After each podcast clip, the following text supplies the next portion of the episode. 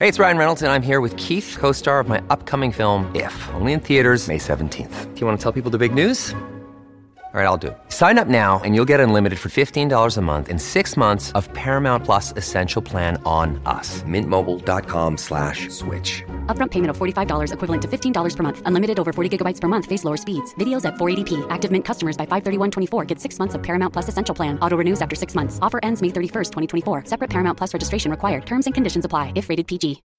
When you need mealtime inspiration, it's worth shopping Kroger, where you'll find over 30,000 mouthwatering choices that excite your inner foodie. And no matter what tasty choice you make, you'll enjoy our everyday low prices, plus extra ways to save, like digital coupons worth over $600 each week. You can also save up to $1 off per gallon at the pump with fuel points. More savings and more inspiring flavors make shopping Kroger worth it every time. Kroger, fresh for everyone. Fuel restrictions apply.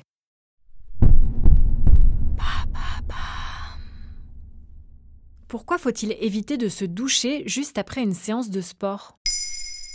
Merci d'avoir posé la question. Bouger régulièrement et faire du sport est important pour notre santé, aussi bien physique que mentale. Alors maintenant vous savez Santé consacre une semaine spéciale au sport, pour vous prodiguer des conseils utiles et vous permettre d'attaquer la rentrée du bon pied. Après une séance intense de sport, on ressent souvent le besoin urgent de sauter dans la douche pour se rafraîchir, détendre ses muscles et se débarrasser de la transpiration. Pourtant, ce petit rituel pourrait avoir des effets nocifs sur la santé. Lesquels? Lorsqu'on fait du sport, le corps se met à transpirer abondamment. Le rythme cardiaque s'accélère et avec lui la circulation sanguine.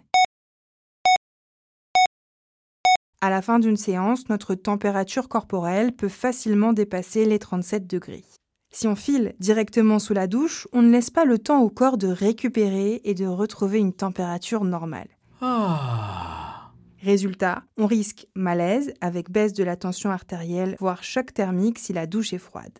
Il faut attendre que le rythme cardiaque et la température corporelle reviennent à la normale. Et combien de temps exactement? Il faut que le corps cesse de transpirer. L'idéal, c'est donc d'attendre entre 20 et 30 minutes après l'entraînement avant de se doucher.